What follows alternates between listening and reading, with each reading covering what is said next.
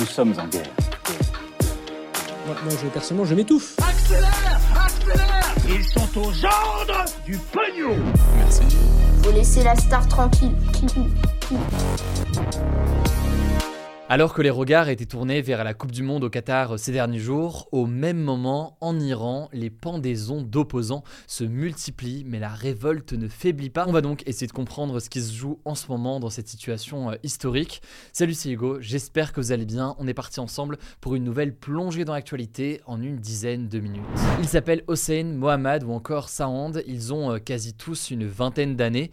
Ils font partie des dizaines de personnes qui risquent d'être pendues pour avoir participé à la révolte contre le gouvernement euh, iranien, le tout depuis euh, la mort de Massa Amini le 16 septembre dernier. Cette jeune femme de 22 ans, Massa Amini, est décédée euh, quelques jours après avoir été arrêtée par la police des mœurs car elle ne portait pas correctement son voile, un voile qui est donc obligatoire aujourd'hui pour les femmes en Iran, et sa mort a déclenché une vague de contestation dans tout le pays, une contestation qui est ensuite devenue une mobilisation plus globale, pas seulement contre le régime islamique et contre les codes vestimentaires euh, obligatoires par exemple, mais aussi plus largement eh bien, pour davantage de liberté d'expression et contre la corruption. Alors on en entend assez peu parler en ce moment puisque l'actualité est très chargée, mais pourtant c'est une réalité euh, que vivent les Iraniens en ce moment. Des exécutions de manifestants euh, ont lieu et des dizaines d'autres doivent avoir lieu dans les prochaines semaines. En fait, il y a déjà eu deux exécutions en lien avec ces manifestations iraniennes contre le pouvoir en place.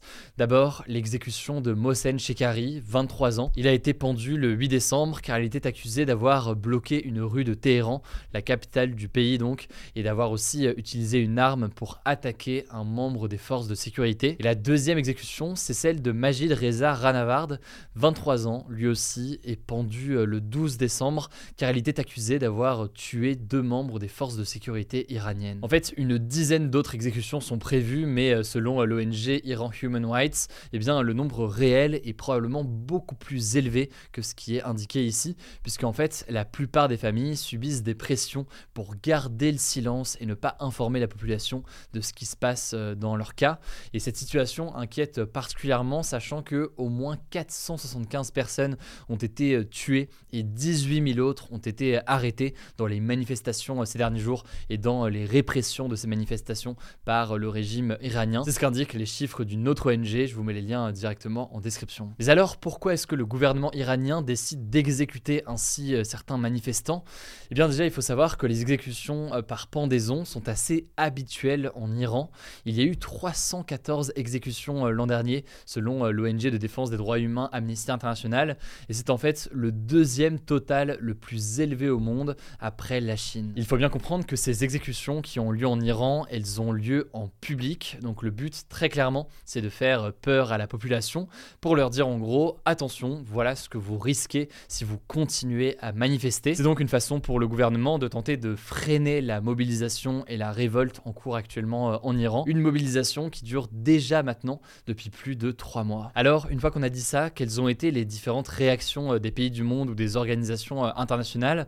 Eh bien, l'Union européenne ou encore l'Organisation des Nations Unies ont condamné l'exécution de Mohsen Shekari et le Canada et la Grande-Bretagne ont imposé euh, des sanctions à des personnalités euh, iraniennes après euh, cette pendaison. Par ailleurs, de son côté, l'Organisation des Nations Unies a expulsé mercredi dernier l'Iran d'une commission au sein de l'ONU destinée aux droits des femmes. Et pour plusieurs observateurs, eh bien, cette réaction n'est pas suffisante pour éviter que le régime islamique iranien ne s'en prenne ainsi aux manifestants. En fait, selon le directeur de l'ONG Iran Human Rights, la réponse internationale doit être, je cite, plus forte que jamais. La rupture des relations euh, diplomatique est proposée par certaines ONG, tandis que d'autres proposent d'expulser des diplomates iraniens des différentes capitales européennes. Deux, trois éléments de contexte peut-être pour terminer et bien avoir tous les éléments euh, en tête. D'abord, première chose, la République islamique d'Iran, c'est son nom euh, officiel, eh bien réprime très fortement la liberté d'expression dans le pays, ce qui fait aussi qu'on a peu d'informations sur place. En fait, il y a peu de journalistes internationaux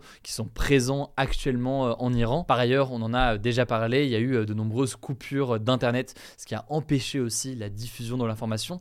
C'est ce qui fait aussi qu'on a relativement peu d'informations sur ce qui se passe en ce moment. Et par ailleurs, deuxième élément de contexte, actuellement, 7 Français ou franco-iraniens sont détenus en ce moment en Iran. La France cherche donc forcément à obtenir sa libération. Bref, on verra donc quelles sont les réactions dans les prochains jours. Mais ça me semblait essentiel de faire un point aujourd'hui sur la situation. Je vous laisse avec Paul pour le reste des actualités en bref. Merci Hugo, salut à tous. On commence avec cette première info qui était très attendue aux États-Unis. La commission d'enquête parlementaire a rendu ses conclusions sur le rôle de l'ancien président américain Donald Trump dans l'assaut du Capitole à Washington par certains de ses partisans le 6 janvier 2021. Cette commission, elle était composée de neuf élus démocrates et républicains. Et elle avait été mise en place en fait pour faire la lumière sur ce qui s'était passé en interrogeant notamment des proches et des conseillers de Donald Trump. Et bien résultat, donc la commission estime que Donald Trump a une très grande responsabilité dans les débordements et qu'il doit être poursuivi en justice pour quatre motifs précisément appel à l'insurrection, entrave à la certification des résultats de la présidentielle, complot à l'égard de l'État américain et enfin fausse déclaration. Désormais, c'est le ministère américain de la Justice qui va décider s'il va y avoir ou non des poursuites judiciaires. De son côté, Donald Trump a dénoncé, je cite, des poursuites bidons et il continue de dénoncer, comme depuis le début de cette procédure en fait, une manœuvre pour l'empêcher de se présenter à la présidentielle de 2024. Deuxième info, c'est une assez grosse info en Europe. Les pays de l'Union européenne se sont mis d'accord ce lundi pour créer un plafonnement du prix de gros du gaz. C'est une mesure qui était très attendu par de nombreux pays, qui a pris des mois de négociations pour mettre tout le monde d'accord. Alors qu'est-ce que ça veut dire? En gros, le prix du gaz sur les marchés financiers en Europe, il ne pourra plus dépasser un certain prix, en l'occurrence 180 euros le mégawattheure. Mégawattheure, c'est une unité de mesure de l'énergie. Et pourquoi cette mesure est importante? Eh bien parce que ça risque de limiter les prix de l'énergie en Europe. Pour la France, ça va notamment avoir des conséquences positives parce qu'aujourd'hui, la manière dont est fixé le prix de l'électricité dans notre pays fait qu'à certains moments, le prix de l'électricité est indexé, il est lié au prix de gros du gaz. Et ces derniers mois, à plusieurs reprise, ce prix de gros du gaz sur les marchés financiers, il a explosé. du coup, ça a fait exploser aussi le prix de l'électricité sur les marchés en France. Alors, il y a toutefois une crainte de certains avec ce dispositif, ce prix maximum du gaz, c'est que ça crée des difficultés d'approvisionnement en gaz, qu'à certains moments, certains fournisseurs de l'Europe en gaz refusent de nous vendre du gaz à moins de 180 euros le mégawatt.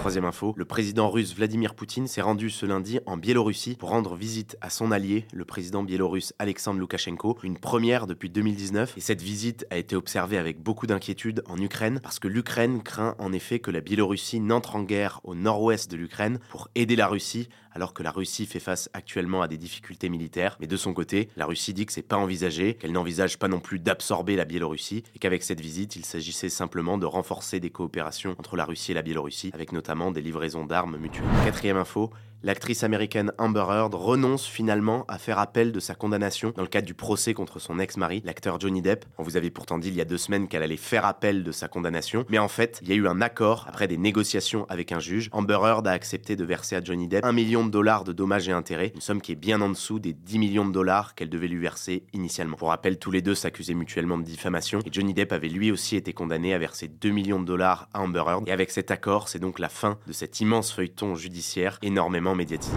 Cinquième info, tant qu'on parle des États-Unis et d'Hollywood, ça concerne l'ancien producteur américain Hervey Weinstein, que l'on connaît pour être à l'origine du mouvement MeToo eh bien, il a été de nouveau reconnu coupable d'un viol et de deux agressions sexuelles contre une même femme ce lundi à Los Angeles. Il risque pour ça jusqu'à 18 ans de prison, voire 24 en cas de circonstances aggravantes. Un juge doit bientôt décider exactement de la peine. À noter qu'Harvey Weinstein purge déjà une peine de 23 ans de prison pour des faits similaires qui avaient été jugés à New York en 2020. Il est âgé aujourd'hui de 70 ans et comme aux États-Unis, en fait, les peines se cumulent. Vous l'avez compris, il pourrait passer la totalité du restant de sa vie en prison.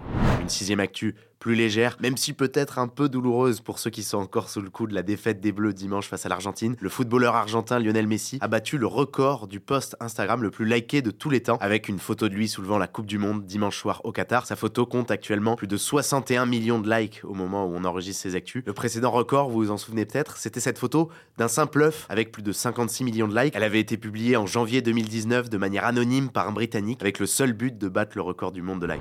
Et on termine avec une actu insolite, ça s'est passé ce week-end dans un hôpital de Toulon, dans le Var. Un homme de 88 ans s'est présenté aux urgences avec un problème un peu particulier, un obus de la Première Guerre mondiale bloqué dans l'anus de 18 cm de long et 9 cm de large. Et alors au-delà de l'aspect insolite, ça a créé un peu la panique parce que l'hôpital a dû être évacué carrément par crainte que l'obus contienne encore des explosifs et que ça provoque une catastrophe. Alors finalement, une équipe de déminage est intervenue, a assuré que l'obus ne présentait pas de risque d'explosion et le patient a pu être opéré pour que l'objet soit extrait. Et pour ça, les médecins ont été obligés de faire une entaille dans son ventre.